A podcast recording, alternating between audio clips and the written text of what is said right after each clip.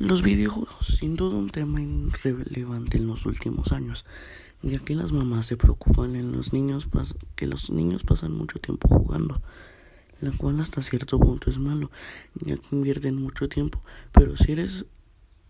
bueno, podrás participar en torneos haciendo ganancias. Ser youtuber o gamer no es para entretenerse y es un oficio en el cual puedes ser una persona importante